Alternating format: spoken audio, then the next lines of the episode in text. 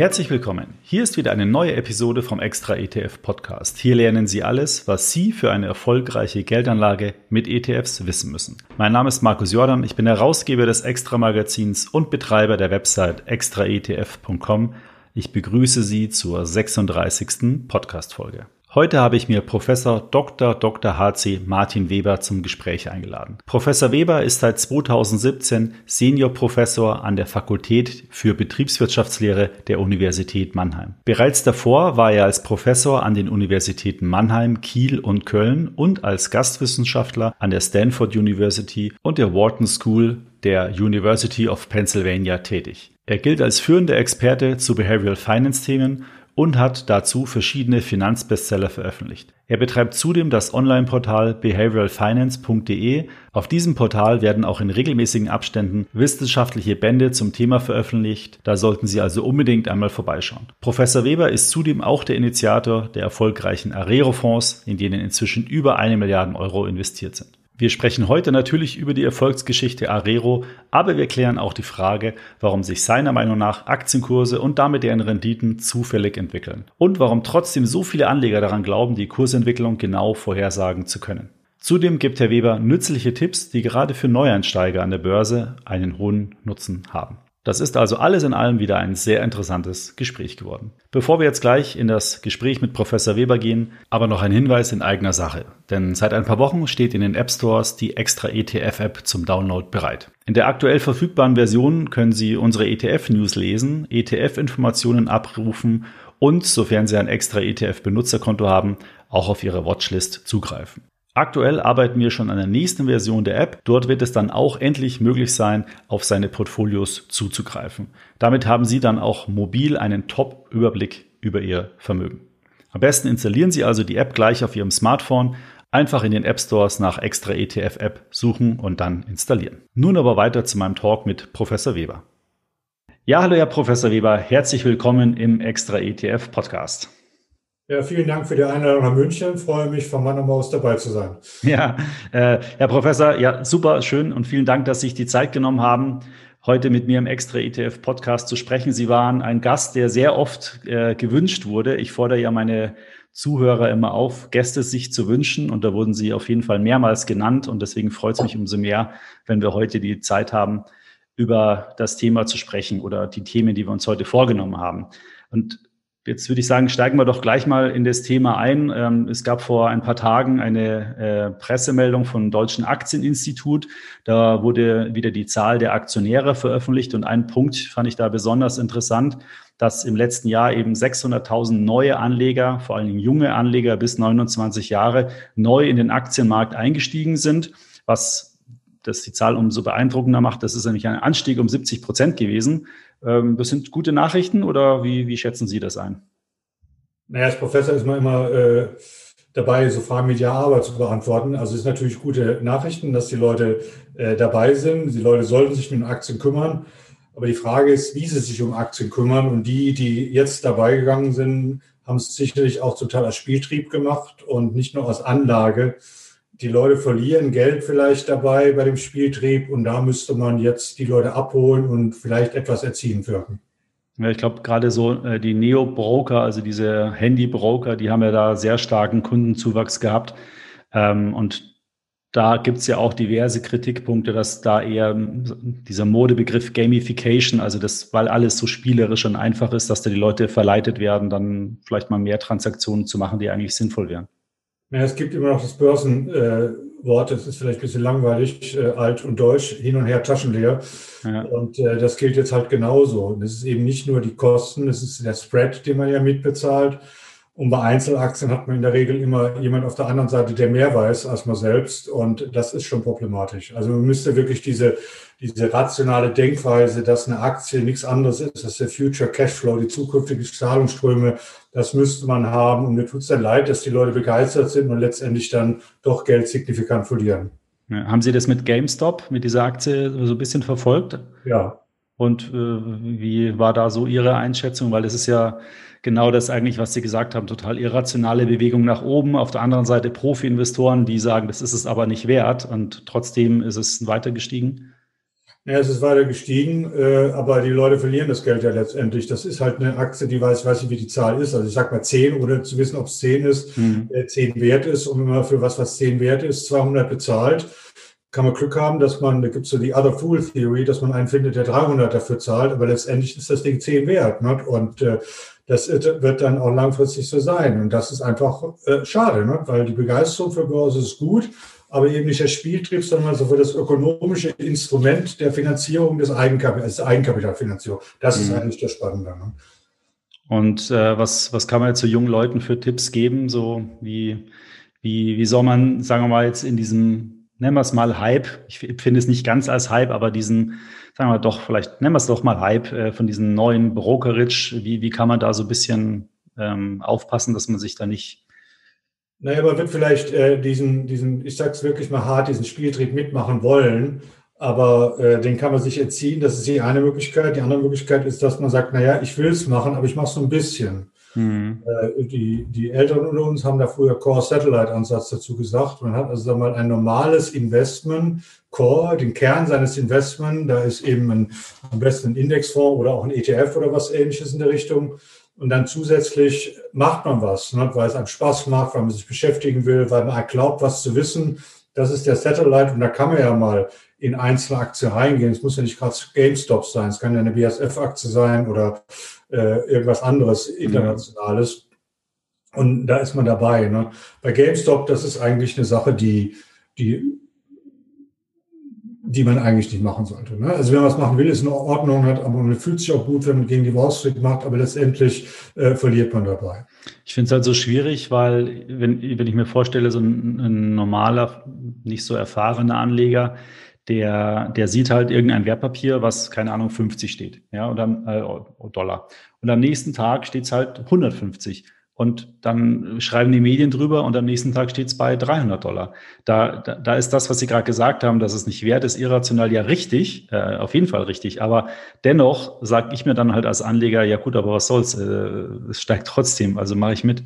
Naja, das ist gerade die Sache, die Other Fool Theory. Ne? Also man versucht immer, es gibt rationale Erklärungen über, über Herdenverhalten und Bubbles. Das ist ein Bubble, eine Blase des Aktienmarktes. Und eine Blase des Aktienmarkts kann sein, wenn die Aktie mal weiter hochgeht und ich bin dabei und ich muss derjenige sein, der kurz vorm Platz in der Blase verkauft. Ne? Aber das denken halt alle. Ne? Und die weitere mhm. Sache ist natürlich, das ist extrem riskant, diese Strategie. Und die zweite Sache ist, wenn die Blase platzt und man will dann verkaufen, dann kann man nicht mehr verkaufen, weil die, die Märkte in, in Sekunden und Minutenstelle runtergehen und man kriegt das Papier nicht mehr los. Ne? Also mhm. das ist eine Sache, die man nicht machen muss. Es gibt auch Untersuchungen, auch bei den Tech-Blasen, ne, dass eben sagen wir, die, die Hedgefonds die sind noch teilweise rechtzeitig rausgegangen, aber so die normalen Leute wie du und ich bleiben drin. Also es ist einfach keine, keine rationale Strategie. Und was wirklich dagegen hilft, dass man überlegt, es gibt ja ein, ein objektives Kriterium für den Wert einer Aktie. Letztendlich, das sind zukünftige Zahlungsströme und die ändern sich ja nicht dramatisch in dem Fall. Also darf sich der Preis nicht ändern oder es geht halt mal durcheinander, um es hier zu sagen. Und das ist hier der Fall. Hm. Äh, junge Leute hören ja momentan sehr auf Wissenschaftler, auf den Rat der Wissenschaftler. Wenn man jetzt vielleicht nochmal sagt, so die drei wichtigsten Punkte, die, die aus Ihrer Sicht äh, man bei der Geldanlage beachten sollte, was, was würden Sie denn da so, so herauspicken? Ja, sind die klassischen immer dieselben. Ne? Das erste ist natürlich diversifizieren, streuen, nicht in Einzelaktien, sondern wenn, oder man hat sehr viel Geld, investiert sehr viel in sehr viele unterschiedliche Aktien, also breit diversifiziert. Äh, die nächste Sache muss auf die Kosten achten, denn äh, Kosten sind sichere, sichere schlechte Sache und äh, darauf muss man einfach achten und eben auch gucken, dass vom Sinne der Zinseszinsrechnung was zu machen. Und ähm, als dritte Sache, man soll nicht so viel handeln. Ne? Also mit einer ruhigen Hand in den Markt reingehen. Eigentlich ist die Idee von der Ökonomie, man kauft, wenn man Geld übrig hat, man verkauft, wenn man Geld braucht. Und dann kann man noch so eine Readjustierung machen, ein bisschen, aber, aber das ist es dann eigentlich.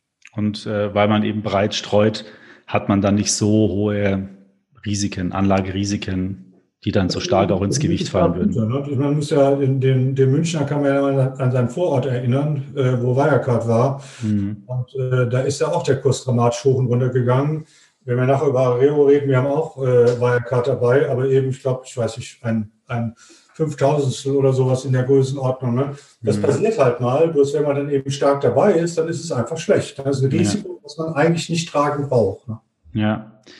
Ähm, auf der Arero-Webseite, weil Sie das Stichwort gerade gegeben haben, also auf der Webseite, wo Sie Informationen zu Ihrem Investmentfonds, da kommen wir nachher nochmal drauf, ähm, äh, aber auch viele weitere Informationen geben. Da bieten Sie ihr, Ihren Bestseller Genial einfach investieren zum, zum Download an, kostenfrei. Man muss sich sogar nicht mal registrieren.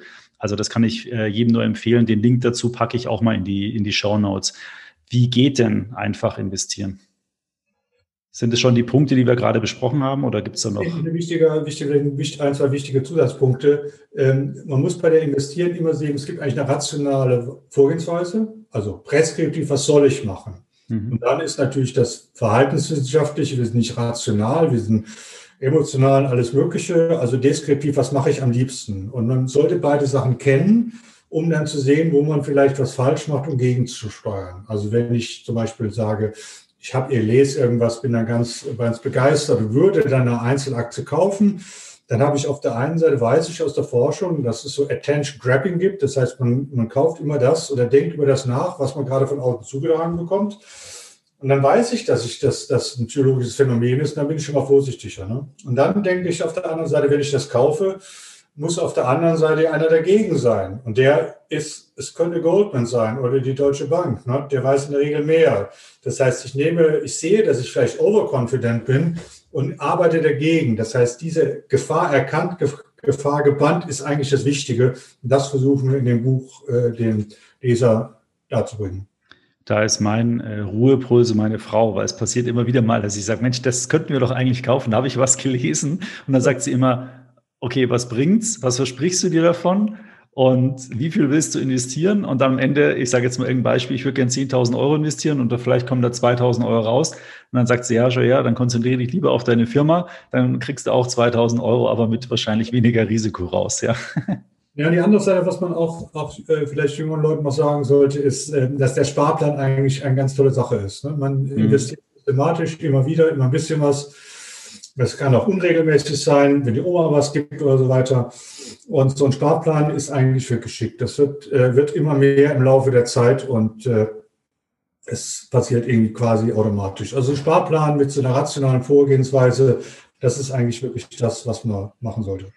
Es gibt ja jetzt bei, bei ja. Überlege, wenn ich überlege, ich habe mir mal überlegt, dann äh, Vorbereitung auf unser Gespräch, als ich in dem Alter der jungen Leute war, ne? Da habe ich Chartanalyse gemacht. Damals gab es keine Computer mit, mit irgendwie Dreiecken gezeichnet und so mhm. überlegt, was wir das machen. Das macht man halt, weil man eben dann irgendwie begeistert ist von der Sache. Ne? Mhm. Aber äh, dafür gibt es ja heute Statistik und empirische Aussagen, um zu zeigen, dass das eben doch nicht zielführend ist. Ja, es ist immer so schwierig, finde ich, weil, weil es ja eben dann doch diese, diese Börsenstars äh, Aktien gibt, wo man wirklich traumhaft verdienen kann, Wasserstoffaktien im letzten Jahr und so weiter. Ähm, und das das ist so ein bisschen immer wie in so einem Casino, diese schillernde Reklame, die lockt einen dann doch immer wieder rein in der Hoffnung und dem, dem vermeintlichen Versprechen, da hohe Renditen Das ist alles gut, wenn man ein Buch nachliest oder auch in der, in der Forschung, es gibt eben verschiedene psychologische Biases, die uns letztendlich helfen, zufriedene Menschen zu sein. Mhm. Also einer ist der Hindsight-Bias oder der Fluch des Wissens. Das heißt, im Nachhinein habe ich es immer gewusst. Im Nachhinein wusste ich, dass Wasserstoff kommt und so weiter. Das ist eigentlich ganz toll. Man denkt eigentlich, ach, ich bin doch ein ganz okay. Man vergisst die schlechten Sachen dabei. Das ist gut, aber eben nicht für die Börse. Ne? Und mhm. deswegen erinnert man sich selektiv an die positiven Sachen, denkt man, ist besser, als man wirklich ist.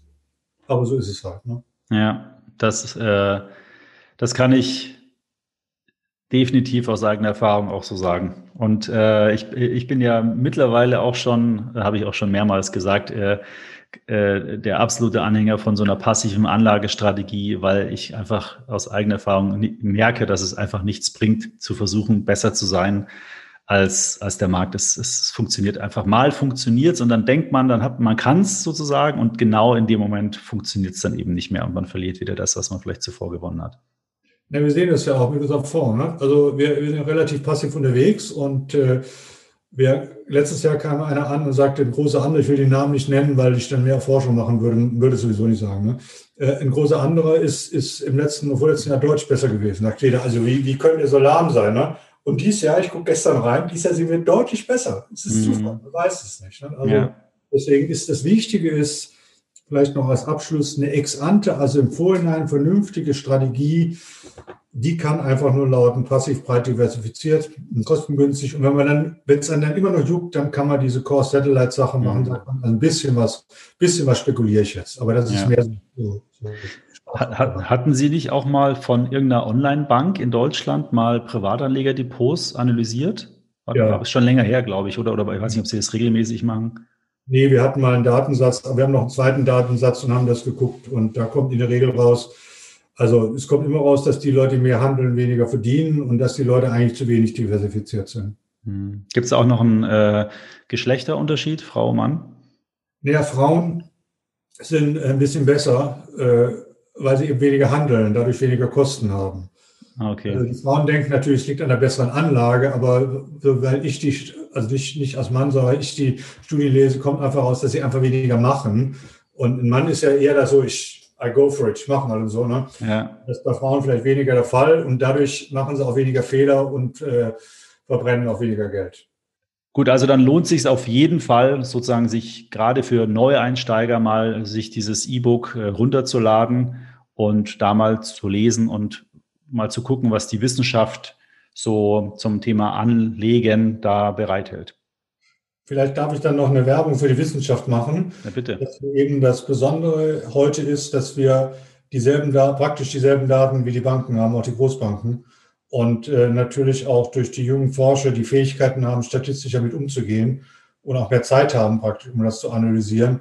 Und deswegen sind da viele Erkenntnisse, die wirklich überzeugend sind und dann sollte man sich einfach dran halten. Mhm. Was halt wahrscheinlich einfach, weil Emotionen ja auch im Spiel sind, äh, schwierig ist. Aber gut, äh, letztendlich sprechen die Fakten für sich und ähm, ja, eigentlich ist es dann ja ganz einfach, Geld anzulegen. Ja, ja. Ein Kapitel, was ich immer äh, ähm, sehr wichtig finde, ähm, da hatten Sie auch schon kurz was dazu gesagt, ist das Thema äh, Diversifizieren. Also sozusagen nicht alles auf eine Aktie setzen, schön streuen, breit streuen. Ähm, was ist da so Ihre Erfahrung? Sind die Deutschen diversifiziert in ihrer Geldanlage oder, oder eher weniger? Naja, das kann man nicht nur beim Deutschen sagen. Die, die Zahl ist 5, 6, 7 oder sowas in Richtung Aktien, die man hat. Da weiß man natürlich nicht, ob die woanders auch noch Depots haben. Mhm. Aber oft ist es so, dass sie nur wenige Aktien haben und viele der Aktien dann auch noch aus demselben Bereich kommen. Dann ist mal Biotechnologie interessant, dann hat man drei unterschiedliche Biotechnologie, aber eben kein Stahlwerk dabei. Ne? Und man soll eben nicht nur deutsche Aktien, Homebuys haben, sondern auch international die Aktien. Und das haben viele Leute eben nicht, weil man auch gar keine japanischen oder äh, Aktien aus Indonesien kennt. Ne? Und äh, das sind eben Sachen, äh, die, die man machen sollte. Und äh, deswegen ist es einfach sinnvoll, breit zu streuen. Das sieht man jetzt ja auch gerade in der jetzigen äh, Covid-Phase. In Europa hängen wir noch wirklich drin. In Asien geht es viel besser und wir profitieren jetzt auf der Unternehmensseite halt auch, dass wir viel dahin exportieren. Mhm. Aber das ist natürlich bei der Anlage genauso. Ne? Mhm. Ähm vielleicht ein ganz anderer Aspekt zu dem Diversifizieren. Da hatte ich kürzlich mit dem äh, Kollegen drüber gesprochen. Ähm, die momentan ist ja die Logik auch bei Indizes ja sehr stark immer auf Länder bezogen. Also ich sage jetzt mal, SAP ist ein deutsches Unternehmen. Aber die Realität sieht ja eigentlich ganz anders aus. Äh, da weiß ich es jetzt nicht, aber die werden wahrscheinlich einen Großteil oder einen großen Anteil ihrer Umsätze in, auf der ganzen Welt mit Unternehmen machen macht diese Länderallokation aus Ihrer Sicht Sinn? Ähm, wie haben Sie das im Arero-Fonds zum Beispiel gelöst? Also wir haben, das ist richtig, also natürlich sowieso richtig, was Sie sagen, aber wir machen es eben auch in der, in der Grundvorlesung, ne, dass man eben sagt, ist BASF ein deutsches Unternehmen? Ja, in gewissem Maße schon, weil die alle in, in, in Waldorf wohnen und oder viele und ein bisschen so denken auch und die Gesetzgebung natürlich auch was hat, aber letztendlich ist das ein internationaler Konzern. Mhm. Das ist letztendlich auch ein Grund, warum man das Aktienrisiko, teilweise das Währungsrisiko bei Aktien nicht hatchen muss, weil die Konzerne das intern hatchen so weit isoliert sind, dass man gar nicht weiß, was es ist. Mhm. Natürlich Konzerne, die auch auf ein Land nur bezogen sind, aber letztendlich ist es bei großen zumindest international. Das ist was anderes, wenn Sie einen deutschen Wohnungskonzern haben, Klar. als bei SAP oder BSF, die auch mehr in, in Asien investieren als bei uns hier. Ne? Das ist mhm. international. Mhm. Und deswegen ist die Länderallokation ist eigentlich gar nicht der Hauptpunkt. Man muss halt irgendeine Allokation machen, aber wir machen es ja sowieso über die Regionen. in der Welt und machen dann eben nicht die, die Marktwertgewichtung, sondern nach GDP, also nach der Wirtschaftskraft. So die Idee ist immer noch so die Anzahl der Schornsteine, ne? Mhm. das, das soll gemacht werden. Ja, ich meine, momentan ist es ja auch so durch die Technologieaktien, äh, die ja immer wertvoller werden, äh, habe ich letztens auch gesehen im S&P 500, in dem amerikanischen äh, Leitindex, nenne ich es jetzt mal, äh, machen Technologieaktien mittlerweile fast ein Viertel aus. Das ist natürlich äh, eigentlich dann auch schon wieder ein relativ großes, sagen wir mal, Klumpenrisiko. Naja, dafür, wenn Sie nach Australien gehen, haben Sie mehr Rohstoffaktien dabei und wieder was ganz anderes. Es ist ein Klumpenrisiko, aber wiederum, ne? deswegen ist gerade diese, diese Diversifikation mhm. international gut. Ne? Und wenn die ja. keine Großindustrie oder Schwerindustrie oder Manufacturing im großen Rahmen haben, kann sich auch nicht abbilden. Ne? Aber das ist halt der, der, das Besondere an den USA, ne? was ja gut gelaufen ist, gegenüber anderen Ländern, wo, wo andere Sachen da ist. Deswegen mhm.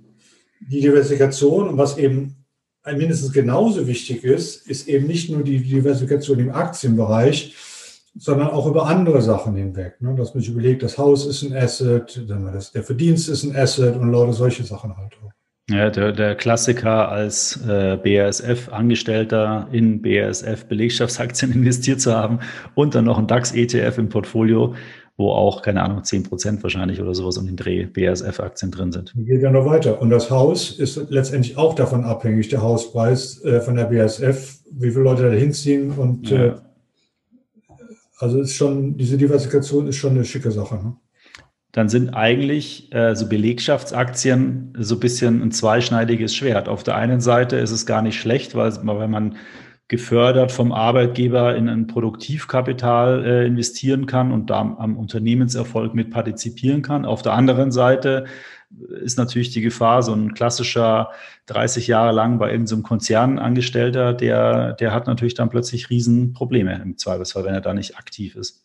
Die BASF, die, also nicht BASF, die, die Belegschaftsaktie sollte man mitnehmen, was verdient, und danach, nach der Sperrfrist, sollte man die einfach verkaufen. Hm. Das ist dann, nur die Belegschaftsaktie. Ich meine, wenn Sie mich angucken, ich bin ja Professor des Landes äh, Baden-Württemberg und meine Pension ist ja mein größtes Asset, was ich habe.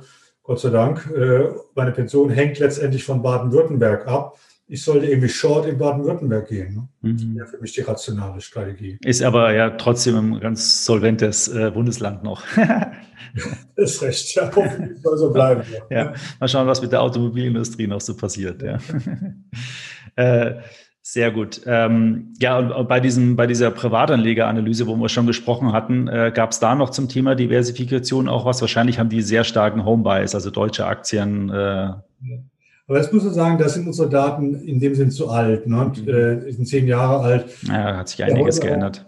Ist, also früher, ich weiß nicht, in meiner, in meiner äh, früheren Jugend äh, habe ich mal versucht, auch was international zu kaufen, also was ganz Bekanntes, IBM oder sowas. Ne? Mhm das war ja nicht so einfach. Ne? Man konnte nicht so einfach im Ausland was kaufen. Das ist ja heute völlig einfach und über diese internationalen Fonds ist es ja noch einfacher. Ne? Ja. Das hat sich dramatisch geändert. Das machen die Leute auch viel mehr als früher. Ne? Ja. ja, ich glaube vor allen Dingen auch bedingt durch die, die Unternehmen, weil jetzt gerade, sagen wir mal, richtig junge Leute, die so um die 30 sind, ähm, die, die sind halt auch mit Apple, Google, Facebook und diesen ganzen Unternehmen aufgewachsen, weil sie Nutzer davon waren und haben natürlich irgendwann mal dann auch mitbekommen, dass der Milliardär geworden ist, der Mark Zuckerberg. Oh, wieso ist der Milliardär? Ach, der hat eine Aktie und, und somit sind die natürlich auch mit den Produkten und der Nutzung der Produkten auch so sehr eng mit diesen Unternehmen verbunden. Ja, aber da muss man sagen, Zuckerberg ist nicht die Aktie, sondern er ist Unternehmer. Ne? Und Unternehmer haben schon immer die dicken Zigarren geraucht. Ne? Ja, das stimmt. Aber es gibt äh, zum Beispiel Leute, sag mal, die die zehn Jahre älter sind, die haben damals so 15 Jahre Nokia-Aktien gekauft. Ne? Ja. Das war damals die hippe Sache. Ne? Ja, stimmt. Äh, Gibt es heute. Obwohl, ich glaube, die ist jetzt im Zuge dieser Börsenspekulation, ist die auch wieder gehypt worden, die Nokia-Aktie. Ja, ja, klar, die muss gehypt werden, ne? aber es ja. ist auf der anderen Seite. Ja, oder Blackberry oder sowas, ja. Ähm, ähm, ich hatte ja in einer meiner letzten Folgen, ich glaube, das war so Folge 34 oder sowas, habe ich äh, mal mich mit dem Thema Risiko ähm, auseinandergesetzt, ähm, weil das ja auch ein sehr spannender Aspekt ist und das sehen wir auch immer wieder von verschiedenen Leseranfragen, dass das ganze Thema äh, ja sich damit zusammenhängt, äh, wie viel soll ich denn überhaupt in Aktien investieren, wie erstelle ich denn mein Portfolio, wenn ich sichere Anlagen dazu packe, ähm, Anleihen, macht es überhaupt Sinn, keine Verzinsung ist mehr da. Und äh, da habe ich mich eben mit dem Thema Risiko beschäftigt im Sinne von, wie soll ich mein Portfolio strukturieren. Und da habe ich ja, ich bin ja nicht so der Wissenschaft äh, verbunden wie Sie, habe da so versucht, mal so drei simple Ansätze, äh, so sagen wir so Faustregeln ähm, ähm, darzustellen. Das eine ist so die ganz einfache äh, Variante Lebensalter äh, minus 100. Äh, nee, äh, Quatsch, 100 minus Lebensalter. Ähm, dann hatte ich äh, die Anne gesagt, das, das habe ich so Wohlfühlfaktor genannt, dass man sich einfach mal in Euro ausrechnet auf Basis seines Kapitals, wie viel man, wenn jetzt zum Beispiel der weltweite Aktienmarkt um 50 Prozent verliert, wie viel man dann Euro verloren hätte und wie es einem dann damit geht mit diesem Betrag. Ja, die Aussage wäre gewesen, wenn einer 10.000 Euro anlegt, 5.000 Euro verliert, dann ist es vielleicht ein Betrag, den man verkraften kann. Aber wenn einer eine Million hat und eine halbe Million verliert, dann ist es vielleicht was, was man also dann emotional auch nicht mehr aushält. Und die dritte Variante ist so ein Risikotoleranzrechner, den, den wir bei uns auf der Webseite haben. Wie, wie würden Sie oder was würden Sie denn da jetzt noch ergänzen oder was sagt die Wissenschaft zu dem Thema Risikokapazität? Naja, wenn ich mal diese drei, ich mache jetzt mal meinen Hut als Professor auf und als Professor darf man ja über Sachen was sagen. Oh, bieten Sie mir jetzt eine Gastprofessorstelle an? nein, nein, nein, ich wollte über Sie schimpfen. Ne? Also okay, ja, schade. Äh, gut. trotzdem, ne? also die, die Regel 100 minus Lebensalter ist einfach Blödsinn. Äh, das wird immer wieder in der Praxis erzählt. Das ist auch okay. Es ist auch eine griffige Regel. Aber wie wir unserem neuen Buch über äh, darlegen, ist einfach Blödsinn, weil es hängt mit den anderen beiden Dingen die Sachen zusammen. Die anderen beiden sind, sind natürlich völlig richtig, weil sie wie auch in der Gesetzgebung drin ist. Wenn Sie die MIFID-Gesetzgebung lesen, was Sie ja kennen, steht eben drin, es gibt zwei Aspekte, die man haben muss. Das eine, was kann ich verlieren?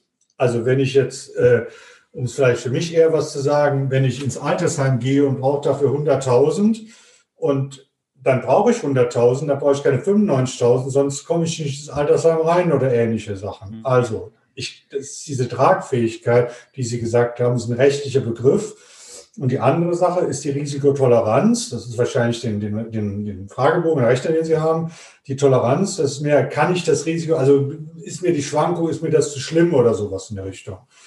Und für die Toleranz haben wir eben auf der Behavioral Finance Seite, die Sie am Anfang netterweise erwähnt haben, so eine Rechner-Simulation gemacht, damit man sehen kann, was kann da überhaupt passieren. Mhm. Das sind die beiden Sachen. Also wie viel kann ich überhaupt verlieren? Wofür brauche ich das Geld? Und die nächste, also ich will es ja nicht verlieren, aber im schlechten Fall habe ich dann noch was zu essen, meine Kinder was zu essen oder sowas in der Richtung. Und dann die andere Fall, die Risikotoleranz, wie gehe ich mit der Schwankung um? Das kann man mit einem Fragebogen machen oder indem man sich die Sache simuliert und dann anguckt, wie fühle ich mich dabei bei den unterschiedlichen Ergebnissen. Das sind die Sachen, die man eigentlich machen sollte. Mhm. Den Link zu diesem Rechner, äh, den packe ich auch in die Show Notes. Dann kann ein Zuhörer nochmal den richtigen Weg finden, wie er sein Risiko äh, definiert und nicht mit meiner Faustregel. Nee, die Faustregel ist was anderes. Seien Sie nicht böse, die Faustregel wird immer gesagt, ne? aber Sie müssen mal überlegen. Nehmen wir an, äh, man, da ist die 70-jährige Oma, die dann ist die Frage, soll die in Aktien anlegen oder nicht? Es mal vereinfacht zu sagen. Mhm. Wenn das jetzt eine, eine Beamtenoma ist, die sowieso eine hohe Rente hat, dann spricht überhaupt nichts dagegen, in Aktien anzulegen, weil die braucht das Geld ja nicht. Wenn das eine Oma ist für viele Leute, die für ihre Enkel spart, dann soll die auf keinen Fall äh, weniger als 100 Prozent Aktien anlegen. Wenn das eine Oma ist, die eine ganz kleine Rente ist und von ihrem Geld leben muss und praktisch gucken muss, dass sie überhaupt im Markt noch was kaufen kann, Klar. dann soll die weniger anlegen. Das heißt, es hängt wirklich von diesen beiden Tragfähigkeit und Toleranz ab. Mhm. Und es ist einfach, also es gibt auch theoretische Modelle, die das machen. Und wir haben die vor ein paar Jahren mal, mal analysiert oder auch andere natürlich. Und es kommt, es stimmt einfach nicht. Ne? Mhm. Es stimmt einfach nicht. Ne? Mit dem Hund in der sollte. Ne? Ja, ich hatte das, äh, äh muss ich direkt nochmal überlegen. Böse, so nein, nein, äh, das, das ist ja super. Ich meine, äh, deswegen lade ich Sie hier ein, dass Sie hier äh, Fachkompetenz äh, noch dazu beitragen. Ähm, interessanterweise ist da aber mh, mm, eigentlich sehr passend. Also ich habe das dann als Beispiel auf mich bezogen, ja, habe das dann so erläutert. Und äh, es hat eigentlich ganz gut gepasst auf mich persönlich. Aber gut, vielleicht war ich da auch ein bisschen biased, ja. Kann ja, ja bei Ihnen ist aber der Altersunterschied noch nicht so groß, ne? Ja. Aber warum soll ein 80-Jähriger der das Geld eh nicht mehr braucht. Sie müssen immer überlegen, wofür, also die, die Kernüberlegung ist immer äh, Maximizing Lifetime Utility. Man muss überlegen, dass man das Glück aus dem Aktien und dem Konsum maximieren will. Das mhm. ist eigentlich die oberst, oberste Sache, ne? diese Lebenszyklushypothese äh, dabei. Ne? Und der 80-Jährige, der sich überlegt, äh, ich gebe es, was macht man? Gebe es eher an die Enkel oder mach sonst irgendwas, brauch's, ich brauche es eh wahrscheinlich nicht mehr. Ne? Warum soll er das nicht in Aktien anlegen? Ne? Ja, das ist äh, wie bei meinem Vater. Habe ich auch als Beispiel, glaube ich, gebracht, wenn ich jetzt mich recht entsinne. Ansonsten bringe ich es immer wieder gerne. Der sagt sich nämlich auch, das ist mir doch egal, äh, das macht mir Spaß. Äh, und wenn äh, ich mal nicht mehr da bin, dann kriegt ihr das Geld. Ja. Da muss man sagen, dann bitte Aktien. Ja, macht auch. Leider zu viele für meine Begriffe, also zu viel Durcheinander, aber das ist wieder ein anderes Thema. ja, okay, super. Dann äh, werde ich da nochmal nacharbeiten. Äh, vielen Dank äh, für, für die Hinweise. Kommen wir vielleicht mal zum, zum nächsten Punkt, weil ähm, das ist auch ein, ein sehr schönes Thema und ich weiß, dass es viele Zuhörer und auch Nutzer von Extra ETF ähm, sehr interessiert. Das ist dieses ganze Thema rund um Arero. Ja, Aktien, Renten, Rohstoffe. Das ist ja, äh, mittlerweile sind es zwei Investmentfonds, die sie äh, herausgebracht haben, deren Ideengeber sie sind, äh, was auch extrem beeindruckend sind, ähm, gerade wenn man das mal zum Beispiel mit den ganzen Robo-Advisern vergleicht, mit was für einem Aufwand da versucht wird, Gelder einzusammeln. Und Sie hatten jetzt gerade gesagt, ähm, 1,2 Milliarden sind da fast in beiden Fonds investiert. Das ist schon wirklich äh, äh, einmalig. Also erstmal herzlichen Glückwunsch dazu. Wollen Sie vielleicht mal ganz kurz noch für die, die das nicht kennen, das Arero-Konzept, einmal kurz erläutern, worum es da geht und was das Besondere ist? Na, ich hatte mir damals überlegt, das war nachdem wir diesen, das erste Buch geschrieben hatten, äh, wie, wie ich eigentlich gerne mein Geld anlegen würde. Und dann ist es irgendwie klar, man hat unterschiedliche Assetklassen, Aktien, Rennen, Rohstoffe äh, und will das Geld irgendwie auf die gemeinsam anlegen. Immobilien ist wichtig, aber Immobilien ist eine andere Sache. Wenn man ein Haus hat, ist das ein anderes Risiko, ist schwierig, das in einem Fonds abzubilden. Und bei Aktienrennen Rohstoffe ist ja die Sache, das kann ich auch so kaufen. Aber das Schwierige ist ja, dass ich mich dann jedes Jahr hinsetzen müsste, sagen, wie sehen die neuen Indizes aus, äh, wie hat sich die, die wie Gewichtung müsste sich ändern, dass der eine Markt hochgegangen, müsste das anders verkaufen.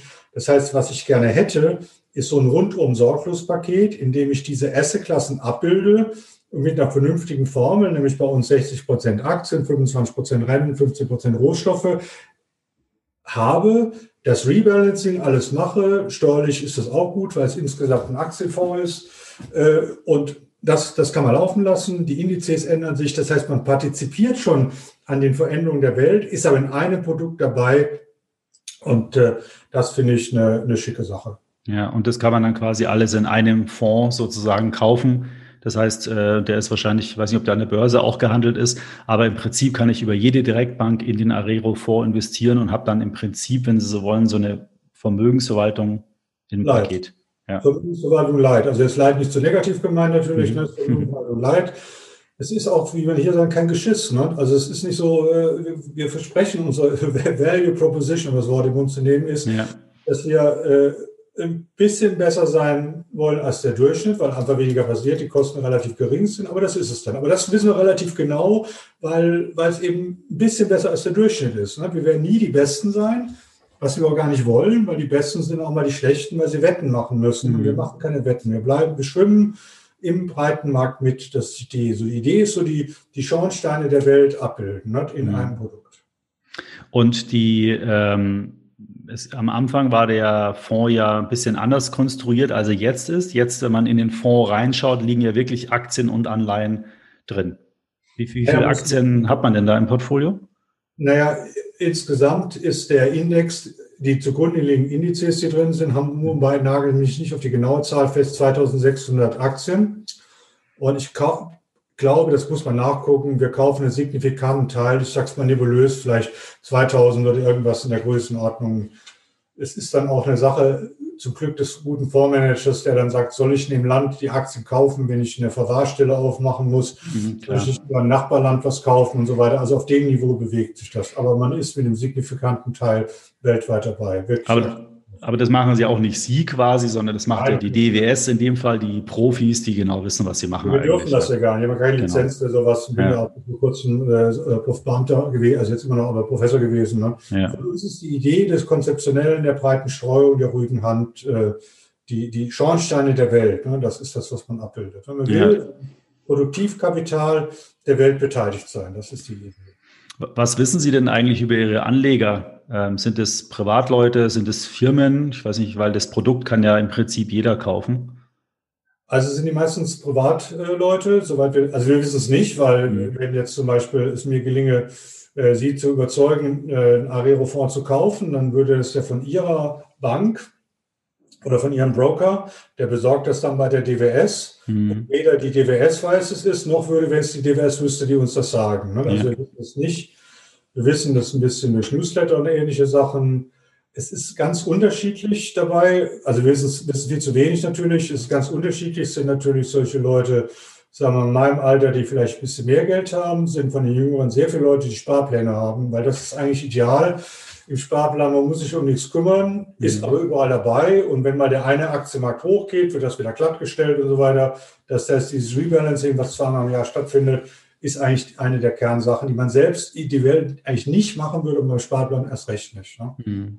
Aber es ist jetzt nicht so, dass da äh, irgendein großes Unternehmen gesagt hat, Mensch, das ist ein super Konzept für, was weiß ich, unsere Pensionskasse oder wie auch immer und da dann mal 300 Millionen investiert hat. Nein, wenn es die machen würden, könnten die es äh, billiger machen. Ne? Sie können dieselbe Idee natürlich einfach nehmen mhm. und dann, wenn sie keine zusätzlichen Anleger haben, keinen kleinen Vertrieb haben, wir mhm. zahlen ja Taxabonnement in Luxemburg und so weiter. Mhm. Das heißt, sie können dann mit, mit Kosten runtergehen. Ne? Mhm, okay. Und äh, jetzt seit neuesten, äh, letztes Jahr, glaube ich, war das, äh, gibt es jetzt auch eine nachhaltige Arero-Variante. Ähm, was ist jetzt da der Unterschied zwischen den beiden? Naja, die, die Areo-Variante ist natürlich wunderbar und toll. Und bei der nachhaltigen ist es so, dass wir uns überlegt haben, man müsste mit demselben Prinzip, auch zum selben Preis, die, also selben Kosten, äh, die, irgendwie die, die Nachhaltigkeit bis in den Vordergrund stellen. Also, dass man zum Beispiel schlechte Aktien, schlechte Aktien rausschmeißt, Zinstocks, also Tabak, äh, Streubomben oder bei Konzernen, die signifikant im Waffen äh, unterwegs sind, was mhm. rausschmeißt dass man in den einzelnen ESG-Teilen, also Environment, Social Governance, diejenigen rausnimmt, die relativ in den Sachen besonders schlecht sind. Da wird so eine, so eine Klassifizierung gemacht, 0 bis 100 Punkte und wer da ganz unten ist, der fliegt raus und so wird dann aussortiert und man hat dann eben von den schlechten, also die ganz, die ganz schlechten Klassen draußen und von den schlechten draußen und dann gibt es noch ein drittes Kriterium, so, so Klimarisiken, die da sind, äh, besonders anfällig da, in die wird auch äh, weniger investiert, sodass man so ein, so ein äh, immer noch breit diversifiziert. Es ist also kein, kein Impact-Fonds, um das Wort zu benennen, mhm. der sagt, ich investiere jetzt nur in Wassermühlen in, in Gambia, sondern es ist immer noch die Idee des breit diversifiziert, aber sagen wir den schlechten aus. So ein bisschen gefiltert. Das heißt, Sie haben die äh, Schornsteine der Welt durch Solardächer der Welt ersetzt. Naja, oder zumindest einen Filter dran gemacht oder den besonders großen Schornstein, der ist nicht mehr dabei. Ne? Ja, genau. Äh, und wie wird das angenommen? Äh, das ist wahrscheinlich kleiner, äh, aber die 1,2 Milliarden, wie verteilen die sich dann? Wahrscheinlich naja, Großteil. Wir sind, wir sind bei dem Alten derzeit sechs oder sieben Monaten dabei, haben jetzt die für uns oder die angeblich wichtige Grenze von 50 Millionen überschritten, haben jetzt ah, ja. 53 Millionen, ist toll, sind zufrieden es wird immer mehr, also kleine Schritte. Man merkt richtig so, dass man kann so den, den begeisterten Privatanleger fühlen, ne? wenn so mal 20.000 mehr werden, dann mal 100.000 mehr. Am ersten merkt man schon die ersten Sparpläne und so weiter. Also ich bin eigentlich sehr guter Dinge. Ne? Hm, super. Wie war denn das eigentlich äh, äh, während der Corona-Krise, wo die Märkte da so gefallen sind? Hatten Sie da jetzt zum Beispiel verstärkt Anfragen bei, bei, bei Ihnen oder E-Mails oder sowas? Also wir haben in der Corona-Zeit, wenn man mal über äh, Abflüsse oder Zuflüsse redet, im, im, in der richtigen Corona-Zeit hatten wir Abflüsse, nicht wahnsinnig, aber mhm. auch nicht signifikant, aber Abflüsse. Und das hat sich aber beruhigt und jetzt ist alles wieder völlig normal. Ne? Ja. Manche haben äh, Robo-Advisor, die haben eher so Berichte, dass sie tendenziell Zuflüsse hatten. Ähm. Kann ich nicht beurteilen, kann sein. Ja. Ähm, es ist aber, ich weiß es nicht. Nein.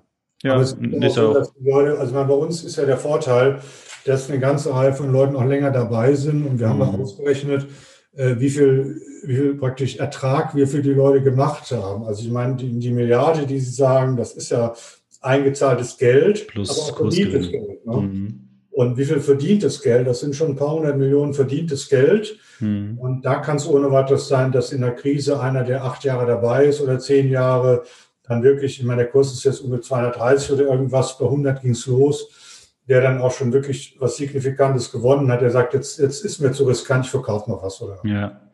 Ja, nee, ich, also ich bin ja sehr, sehr großer Fan von all diesen Portfolioprodukten, äh, die halt günstig vor allen Dingen sind. Und ich glaube, der Areo kostet auch 0,5 Prozent oder ein bisschen weniger sogar. 45, ne? 45 ist die, die Gebühren, da kommt ja. die Steuer in Luxemburg drauf, also 0,5, ja. Ja, ja, das ist eine, super Geschichte. Auch da ähm, findet man ja alle Informationen bei Ihnen auf der Webseite. Ähm, wir haben, glaube ich, auch den einen oder anderen Artikel bei uns auf der Seite. Ich gucke da mal, was ich da noch Sinnvolles finde und verlinke das auch alles in den äh, Show Notes.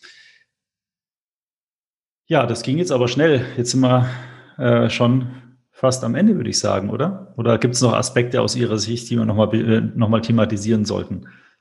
Naja, ein bisschen, was mich immer umtreibt, ist, äh, wir haben jetzt bei Arero über Newsletter auch mal eine Fragebogen gemacht. Also nicht, mhm. nicht nur, nur, was ist an Arero besonders schön, sondern auch so gefragt, äh, was meinen Sie eigentlich, warum Leute so wenig Aktien haben? Und jetzt sieht man die Jungen, die haben ja Aktien, da hofft man auch, dass man die zum richtigen Aktienverhalten bringt, aber letztendlich sind die Zahlen vom letzten Jahr beim Deutschen Aktieninstitut ja 17 bis 18 Prozent der Deutschen äh, nur die Aktien haben. Und da gibt es natürlich Leute, die, die leider wenig Geld haben, die sagen, da mache ich nicht mit. Aber es gibt sicherlich einen Großteil von Leuten, die sagen, da, da mache ich nicht mit, obwohl sie das Geld hätten. Mhm. Und dass man sich da, das ist ja bei Ihnen im Magazin auch toll, Sie setzt sich auch da positiv auseinander. Und äh, dass man da die Leute dazu kriegt, mitzubekommen, dass die Börse eben kein Spielcasino ist, sondern dass so ein GameStop eigentlich ein Unfall ist, der, der uns nicht hilft in dieser Bewegung äh, sondern dass die Aktie eigentlich, äh, dass die Aktie eigentlich ein Sachwert ist, dass mir da übertrieben gesagt, also ich weiß nicht richtig, aber von der Idee her ein Teil des Schornsteins einer Firma gehört und dass ich damit Kleinunternehmer sein kann oder Kleinstunternehmer sein kann, das ist eigentlich die Sache, die man im Vordergrund haben sollte. Ne? Man soll da sehen, ich bin am Eigenkapital, am Unternehmertum beteiligt, habe sogar noch einen Vorstand, der sich darum kümmert, könnte dem sogar in der Hauptversammlung sagen, wo es lang geht und so weiter. Also, ja. ist eigentlich das, also diese, diese inhaltliche Perspektive finde ich eigentlich das Wichtige. Ja, ich finde persönlich, dass da auch von der Politik letztendlich viel zu wenig in diese Richtung getan wird. Ähm, wenn man sich dann anschaut, die Förderung. Äh, es gibt ja so ein ganz tolles Mittel, dieses vermögenswirksame Leistungen. Äh, äh, und das ist ein, an sich ein super Produkt. Ja, kriegt man vom Arbeitgeber äh, steuerfrei kann der 40 Euro im Monat auszahlen, was dann in Aktien oder in ETFs oder Fonds äh, mit einem hohen Aktienanteil eben investiert werden können. Aber äh, das ist halt viel zu wenig. Ja, also 40 Euro, da, das ist schön, aber es sind halt 480 Euro im Jahr. Ähm, da könnte man die Beträge zum Beispiel, wenn man die auf 200, 300 Euro äh, anheben würde, dann wäre das eine, dann wäre das wirklich ein, hätte das einen Impact. Und das Geld, was der Staat dann noch an Förderung, ähm, bestimmten Einkommensgrenzen dazu gibt, das wäre ja auch da, wenn man nicht so Produkte wie Riester-Rente und so weiter ähm, fördern würde. Ja, oder man muss diese Produkte reformieren, aber auf jeden Fall gäbe es da viele Möglichkeiten, ähm, Anleger zu äh, oder Bürger zu Anlegern zu machen und passiert leider viel zu wenig.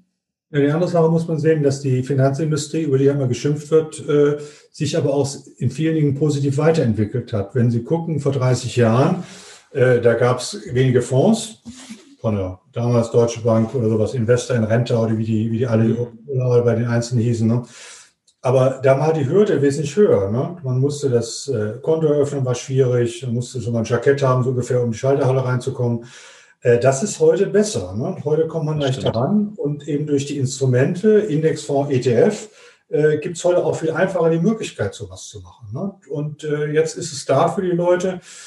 Und die Kosten sind auch deutlich geringer als früher. Und das ist eigentlich eine außerordentlich positive Entwicklung. Ja, ja, ich finde auch, dass gerade diese äh, Handy-Broker, sage ich jetzt mal, die so sehr günstigen Wertpapierhandel anbieten, ähm, da haben wir ja auch schon drüber gesprochen, dass das tendenziell dazu verleitet, auch mehr zu machen. Aber wenn man das vernünftig nutzt, ja, kann man Ihren Fonds einen ETF, einen breit gestreuten ETF, kann man wirklich für im Prinzip 0 Euro oder vielleicht ein Euro Gebühr, kann man den im Sparplan anlegen oder auch mal 50.000 Euro investieren, wenn man mehr Geld hat. Dann, da hat man minimalste Kosten äh, und kann zu Top-Konditionen Vermögensaufbau betreiben. Das ist eigentlich, ja, eigentlich traumhaft. Ein Schlusswort machen. Ich hoffe, dass das der Produktverantwortliche eines Neo-Brokers, den ich nicht hören, nennen will, auch hört und unser Fonds endlich freischaltet. Äh, vielleicht können wir Ihnen da helfen. Ich, ich werde ich werd mal, mal, mal äh, eine Anfrage stellen. Ich weiß nicht, wie, Sie können ja eigentlich nur einen meinen und ich gucke mal, was ich da machen kann. Vielleicht können wir, können wir Sie da unterstützen.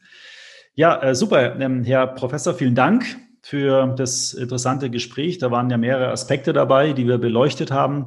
Gibt sehr viele Themen, die man noch weiter vertiefen könnte. Ich würde Sie gerne äh, nochmal zum Gespräch einladen. Da machen wir mal im, vielleicht im zweiten Halbjahr mal nochmal einen Termin aus und, und picken nochmal aus den Veröffentlichungen von Ihnen vielleicht ein, ein Thema raus. Sie, Sie haben ja auch, habe ich vorhin erwähnt, auf der, der Behavioral Finance Seite gibt es ja auch ganz viele so wissenschaftliche ich nenne es jetzt mal Paper, so Analysen oder, oder Studien. Äh, vielleicht können wir uns da mal ein Thema rauspicken ähm, und über, über das dann sprechen. Ähm, das ist sicherlich auch für jemanden, der das vielleicht dann gelesen hat, nochmal interessant, so ein bisschen die Hintergründe aus erster Hand dann zu erfahren. Würde mir auf jeden Fall Spaß machen. Ja, vielen Dank. Und dann hoffen wir natürlich, dass es danach eine Möglichkeit gibt, im Biergarten zu gehen und nicht äh, in den Computer reinzustarren. Ja, stimmt. Wir haben das jetzt über Zoom aufgezeichnet äh, und wir hatten ja auch schon mal bei uns im Büro, da waren, Sie waren ja schon mal hier, da hatten wir ja mal Videos gedreht auf YouTube.